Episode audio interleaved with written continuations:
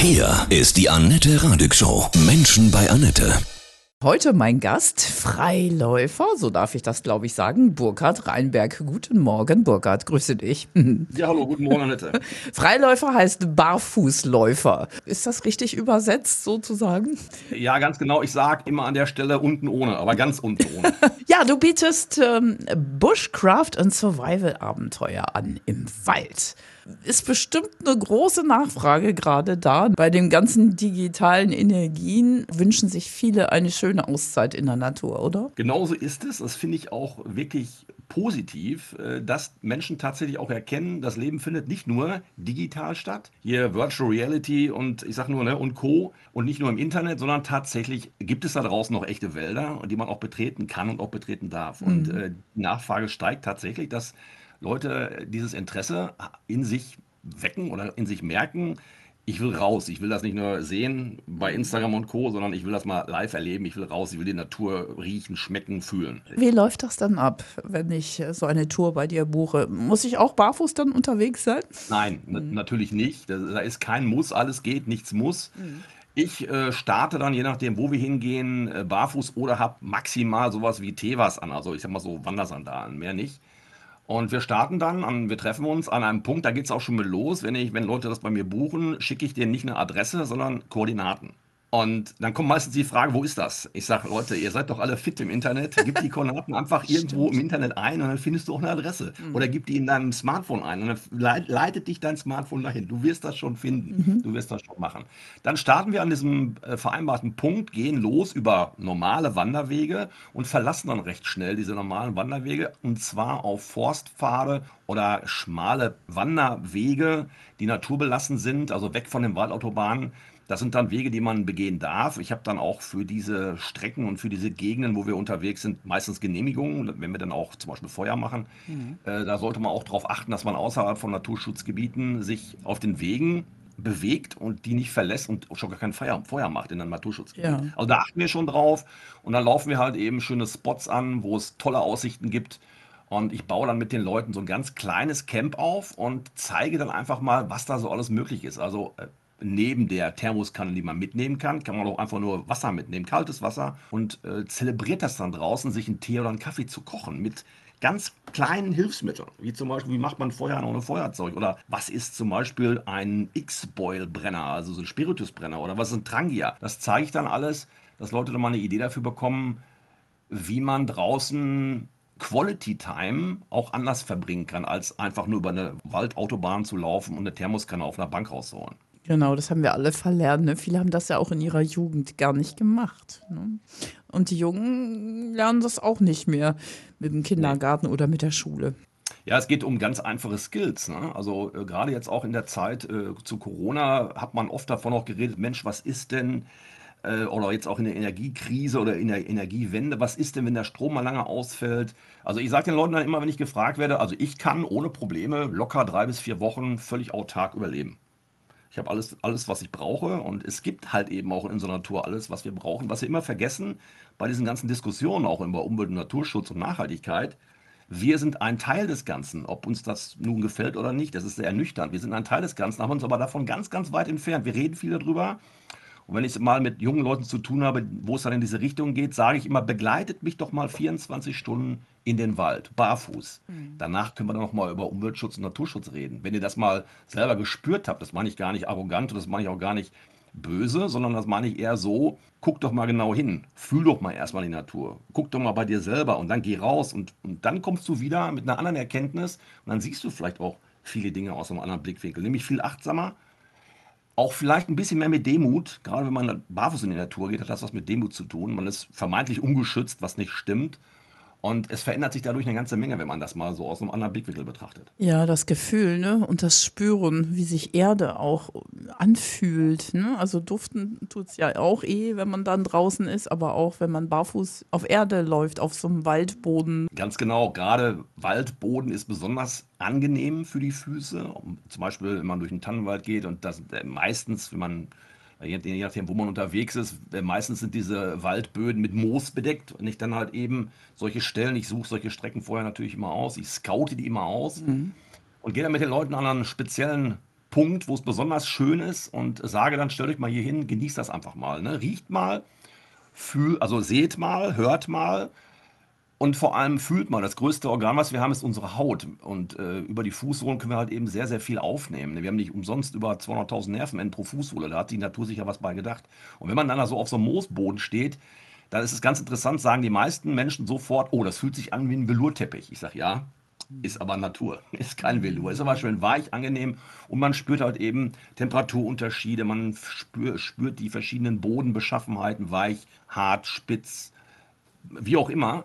Und dann passiert was ganz Interessantes, wenn die Leute da so stehen, fünf Minuten, zehn Minuten, ich mache mit denen so ein paar Atemübungen, so ein paar Konzentrations-, Entspannungsübungen, dann kann man an den Gesichtern der Menschen, der Teilnehmerinnen und Teilnehmer erkennen, wie sie anfangen zu entspannen, weil das halt eben ja was völlig Naturgebundenes ist, ne, wenn man das macht. Und das wird dann meistens auch gespiegelt nach so einer Tour, dass die Leute dann sagen, boah, das ist ja krass.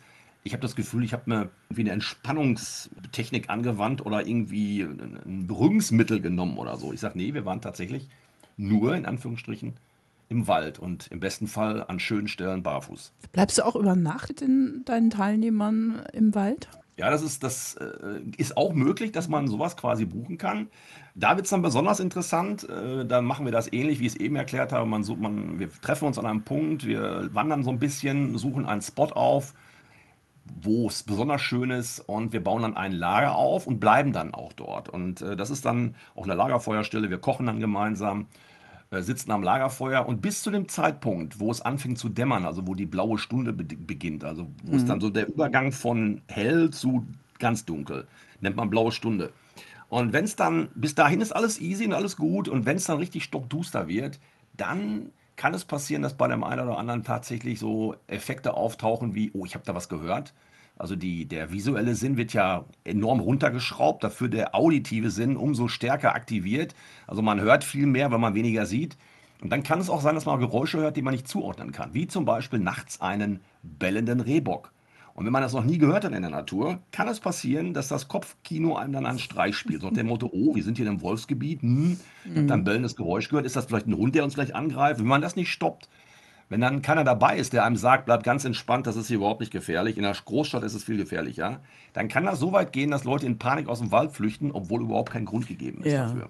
Aber du bist ja dann da. genau, ich bin dabei, beschütze ja. die Leute. Ja. Nein, ich erkläre den Leuten, dass das alles ganz easy ist, dass sie keine Angst haben brauchen. Mhm. Und zeige dann auch tatsächlich, oder die Menschen erleben es viel mehr, dass wir halt eben viel sehen, in dem Fall halt eben eher mehr hören und äh, dass uns das Angst bereitet, weil wir ein Informationsdefizit haben. Und das ist nicht nur im Wald so, wenn man unterwegs ist, sondern in vielen anderen Bereichen des Lebens ist das auch so. Wir hören was, wir sehen was, wir bekommen vielleicht Angst, weil wir ein Informationsdefizit haben. Deswegen ist es immer ganz interessant und wichtig vor allem auch, dass man sich umfangreich informiert über Dinge, mit denen man sich so befasst. Und ja. in dem Fall halt, wenn man in den Wald geht, dass man einfach ähm, sich Input besorgt. Und da gibt es ja eine Menge Möglichkeiten heute. Und eine Möglichkeit ist zum Beispiel mit so einem wie mir zusammen in den Wald zu gehen. Ja um dann einfach viel Input zu bekommen und es auch selbst zu erleben. Free Walker Adventure.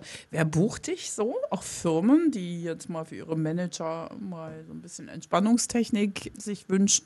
Eigentlich weniger. Das sind eigentlich mehr Privatpersonen, auch schon mal Familien mhm. oder Väter mit Kindern, aber auch Mütter mit Kindern, aber auch Kleingruppen. Ne? Also ich sage, ich habe mal vor kurzem noch eine, so eine Wanderung gemacht, so eine Tageswanderung mit einer Familie. Das waren aber dann, das waren Eltern mit erwachsenen Kindern. Das waren also keine kleinen mhm. Kinder. Die Kinder waren schon 24, 25, die Eltern entsprechend älter. Und diese Kinder haben sich gedacht, Mensch, wir schenken unseren Eltern mal was anderes als immer so das Übliche. Ne? Irgendwie eine Karte für eine Oper oder was. Mhm. Und das war eine ganz, ganz tolle Erfahrung für alle weil damit haben die nicht gerechnet. Äh, also das war eine Tagestour und damit haben die nicht gerechnet, was sie da alles so erleben und was sie alles so sehen und, und an Input mitnehmen können. Das war also rundum für mich und auch für die Teilnehmenden halt eben eine ganz tolle Erfahrung. Wie switchst du selber von ja, tagelang Natur, Wald wieder zurück in dein Haus, in die Medien? Du hast Insta und, und Smartphone und bist digital ausgerüstet. Ja, ganz genau. Äh, ich habe das mittlerweile ganz gut hinbekommen, also einen guten Mittelweg zu finden. Also wenn ich zum Beispiel alleine rausgehe und halt eben Fotos mache für Content, also für Instagram, meinen Instagram-Account, den äh, bespiele ich halt eben mit, mit Bildern und, und äh, Input. Da mache ich dann halt eben, wenn ich an meinem Spot angekommen bin, ich bin auch sehr oft viel alleine unterwegs. Das ist dann so meine, ich sage immer meine Me-Quality Time oder meine Me-Time. Äh, ist es für mich immer ganz wichtig, mich dann rauszunehmen und dann wirklich mal 24 Stunden ganz alleine zu sein. Da mache ich halt eben, wenn ich irgendwo angekommen bin, meine Bilder und meine Videos, die ich für Social Media benutzen möchte. Und dann schalte ich bewusst aus. Ganz aus. Um dann halt eben die Zeit tatsächlich da auch, diese Quality Me-Time auch tatsächlich genießen zu können. Für mich alleine. Und äh, ich ziehe da unheimlich viel Energie raus. Und wenn ich dann wieder zu Hause bin, verarbeite ich das natürlich auch alles und äh, also für die sozialen Medien, kann aber trotzdem äh, das ganz gut handeln, dass ich nicht wieder so komplett von einem Extrem ins andere falle. Also ich nehme mal sehr viel mit nach Hause, das hält auch lange vor und nach einer gewissen Zeit sage ich, okay, wird wieder Zeit, ich muss wieder Quality Me Time haben ich, und gehe dann wieder bewusst raus in den Wald. Ne? Und, ja, sehr schön. Du läufst dann aber auch die ganze Zeit barfuß, überall, das ganze Jahr, 365 Tage? Ich sag mal Jein. Äh, ich habe kaum noch feste Schuhe.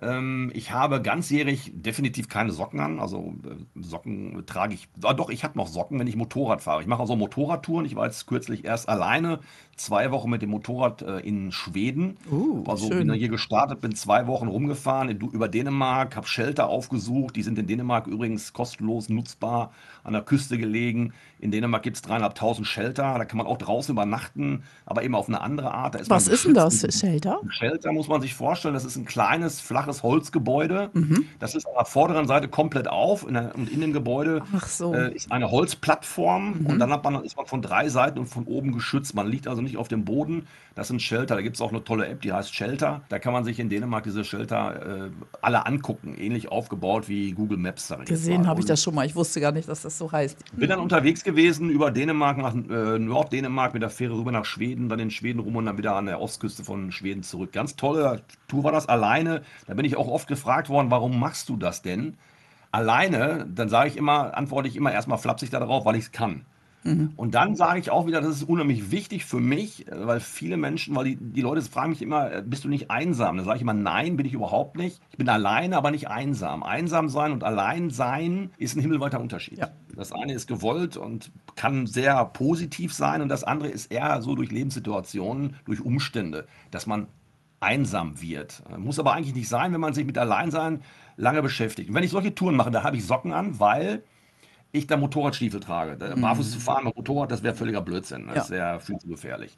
Aber ansonsten bin ich tatsächlich schuhlos unterwegs oder habe ganz leichte Fußbekleidung, zum Beispiel sowas wie eine Huarachi-Sandale. Das ist, muss man sich vorstellen, ist eine Sohle mit Bändern, die am Fuß befestigt wird. Die Tarahumara-Indios in Nordamerika sind dafür berühmt berüchtigt, zum Beispiel Ultramarathonläufe zu bestreiten. Dabei haben die nur solche Huarachi-Sandalen an. Die rennen dann 300 Kilometer und mehr am Stück.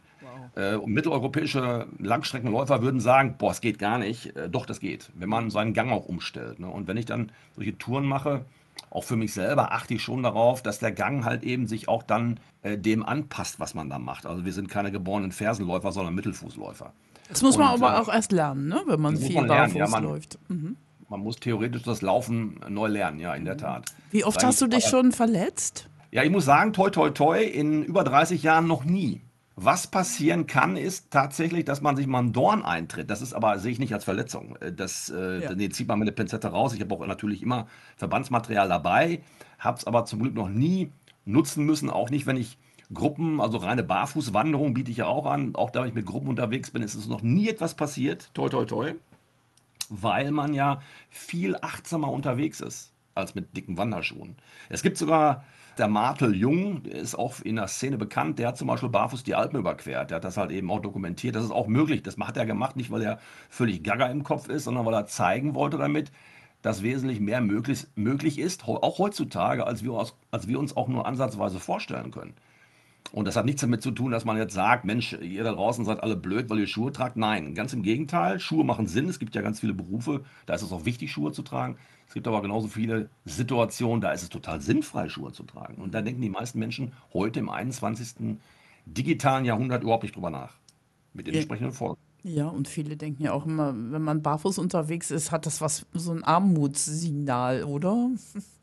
Ja, das ist richtig. Ich habe ja auch ein Buch geschrieben, 2011 ist das erschienen. Da habe ich dieses Thema Barfußgehen in der Öffentlichkeit aus verschiedenen Blickwinkeln betrachtet. Unter anderem halt eben auch dieser Armut, dieses Armutsmerkmal. Wer draußen auch heute noch barfuß geht, normal gekleidet, aber ansonsten nichts an den Füßen, ähm, der gerade in der Stadt, der gerät ganz schnell so in die Ecke, äh, wenn Menschen das beobachten, was ist das für einer? Warum macht er das? Will er provozieren? Äh, haben sie dem die Schuhe geklaut? Ich habe da schon ganz tolle Sachen erlebt. Aber dann kommt es immer darauf an, wie man selbst damit umgeht. Und ich mache daraus überhaupt kein Thema. Für mich ist das völlig normal. Ich gehe da authentisch mit um. Ich bin zum Beispiel mal barfuß in der Semperoper gewesen. Ich hatte einen Anzug an und einen Mantel und einen Hut und bin da barfuß hin. Das hat überhaupt keiner gemerkt, weil ich meinen Fokus nicht auf meine Füße gelenkt habe, sondern auf das, was da passiert. Und die meisten Menschen, die mit dem Thema anfangen, legen ihren Fokus nämlich genau dahin, dass sie möglichst nicht angesprochen werden wollen, weil sie dann nicht wissen, was sie sagen sollen vielleicht, weil ihnen das unangenehm ist. Und lenkt man seinen Fokus um, die Energie folgt immer der Aufmerksamkeit, dann merken die meisten Leute das gar nicht. Was hättest du denn gesagt, wenn man dich angesprochen hätte in der Oper? Man hat mich angesprochen, dann aber erst später, als ich dann in der Oper war, bin ich dann eine Treppe runtergegangen. Da kam mir jemand entgegen, der sah dann zuerst meine Füße und dann erst mich, weil der eben Trepp raufgegangen ist und ich Trepp runter. Der sagte dann, oh, haben Sie Ihre Schuhe auch in der Garderobe abgegeben? Habe gesagt, nein, ich bin ohne Schuhe hier hingekommen. Ja, wieso machen Sie das denn? Und dann entstehen meistens sehr, sehr interessante Gespräche, weil ich damit halt eben nicht dogmatisch umgehe. Ich, ich, bringe, ich erhebe weder den Zeigefinger und komme dann mit, mit diesem äh, Lehrsprech um die Ecke, dass ich sage, ja, ihr müsst das alle machen, weil es gesund ist. Noch mache ich daraus so eine militante Geschichte, dass ich sage, ja, Barfußlaufen ist total gesund, das müsst ihr alle machen. Nein, ich mache das ganz authentisch und ganz selbstverständlich für mich aus meiner Sicht. Und meistens hole ich die Leute damit ab, dass dann unterm Strich die Leute sagen, das ist ja ganz cool, würde ich, mich, würde ich auch gerne machen, aber ich traue mich nicht. Das ist meistens so mm. der Punkt, dass viele Leute Gedanken, Energie für Gedanken ausgeben oder darüber nachdenken, was andere vielleicht über das eigene Verhalten denken könnten, als einfach zu machen. An der Stelle sage ich immer, machen ist wie wollen, nur krasser. Was sind denn die gesundheitlichen Vorteile vom Barfußlaufen? Ja, da gibt es Unmengen Vorteile. Jetzt ist Barfußlaufen ist grundsätzlich jetzt nicht so ein äh, Allheilmittel für alles, aber es hilft bei Rückenproblemen, bei Knieproblemen, äh, bei Menstruationsproblemen, bei Klimakteriumsbeschwerden, bei Kopfschmerzen. Man kann Blutdruckprobleme ein Stück weit damit regulieren. Stress wird nachweislich abgebaut, wenn man barfuß in der Natur unterwegs ist. Das ist mittlerweile nicht nur einfach irgendwie dahergesagt, sondern es gibt wissenschaftliche äh, Belege dafür, ist also wissenschaftlich evaluiert. Wundheilungsprozess wird äh, beschleunigt. Man kann besser schlafen, man ist besser konzentriert, also Konzentrationsfähigkeit steigt. Also es gibt ganz viele Dinge, die damit einhergehen, wenn man sich ein Stück weit normal, natürlich verhält. Und dazu gehört es halt eben bewusst, gelegentlich, aber bewusst mal auf Schuhe zu verzichten. Ich sage nicht, schmeißt alle eure Schuhe weg, rennt nur nicht barfuß. Könnte auch funktionieren, aber darum geht es nicht, sondern es geht darum, das bewusst gelegentlich aber bewusst zu tun. Und dadurch kann man einen riesengroßen Gewinn erzielen. Hast du dann irgendwie dick Hornhaut oder eher nicht? Nein, äh, genau das Gegenteil ist der Fall von dem, was die meisten glauben. Ich habe also, ich laufe jetzt über 30 Jahre äh, gezielt, sehr, sehr viel barfuß und ich habe überhaupt keine Hornhaut an den Füßen. Krass. Ganz im Gegenteil. Das ist eine, so eine Art äh, strapazierfähige, elastische Lederhaut, so eine Art Lederhaut, ähnlich wie bei einer Hundepfote. Das kommt einfach dadurch, dass die Haut besser durchblutet wird, äh, dass halt eben, wenn du viel unterwegs bist draußen, halt eben da auch äh, Hornhaut sich gar nicht bilden kann. Also diese Hornhaut, die man so landläufig kennt, ne, aufgerissene Fersen und so harte Haut, die, das, das, pass, das passiert, oder das entsteht beim Barfußlaufen eben genau nicht. Also Peeling sozusagen. ist, ist ein natürliches, man könnte sagen, ein natürliches Peeling, ja, kann man so sagen deine schönste Situation in der Natur je, Burkhard, die du erlebt hast, berührendste? Die berührendste Situation war tatsächlich, als ich mit meinem Hund, ich habe einen belgischen Schäferhund, die begleitet mich fast immer im Wald auch. Die ist ausgebildet, die habe ich ausgebildet. Die hört, also die ist abrufbar, die ist ablegbar. Wenn die zum Beispiel mal irgendwo losspurten würde, die kommt keine fünf Meter weit, ich brauche nur einmal machen, dann dreht die sofort um. Die hat einen sehr starken Bezug zu mir und ich zu ihr und die begleitet mich, wie gesagt, fast immer. Und das Berührendste, was ich da mal erlebt habe, war, wir beide waren zusammen unterwegs, sind gewandert, querfeld ein und plötzlich stand ein Rehrudel vor uns, ungefähr zehn Meter entfernt. Das waren bestimmt so zwölf Tiere. Die guckten uns an, wir guckten die an, die sind nicht in Panik weggelaufen. Wir natürlich auch nicht. Und das hat bestimmt so 30 Sekunden gedauert, bis die sich dann so langsam fortbewegt haben. Das ist auch ein Beleg, für mich ein Beleg dafür, dass halt eben durchs Barfußgehen Stresshormone abgebaut werden, weil die Tiere reagieren nicht auf uns als Person, sondern auf unsere, auf die Witterung, ne, die wir nun mal haben, Stresshormone. Wir schütten ja Stresshormone auch aus. Das wittern Tiere und davor flüchten die in Panik und nicht vor uns als Mensch. Wir sind eigentlich keine natürlichen Feinde von Rehen. Und äh, das war ein, sehr, sehr beeindruckendes und äh, tiefgreifendes Erlebnis, dass man so nah in freier Wildbahn sich Tieren nähern kann, ohne dass die in Panik flüchten. Obwohl ich einen Hund dabei hatte, gechillt ist. Also ich ja äh, quasi wirke auf den Hund und der Hund wirkt auf mich, rein energetisch betrachtet. Ne? Das ist auch nachweisbar. Mhm. Ja, Wenn ich wundervoll. gestresst bin, ist der Hund gestresst und umgedreht. Ne? Genau, ja, hängt alles zusammen, ne?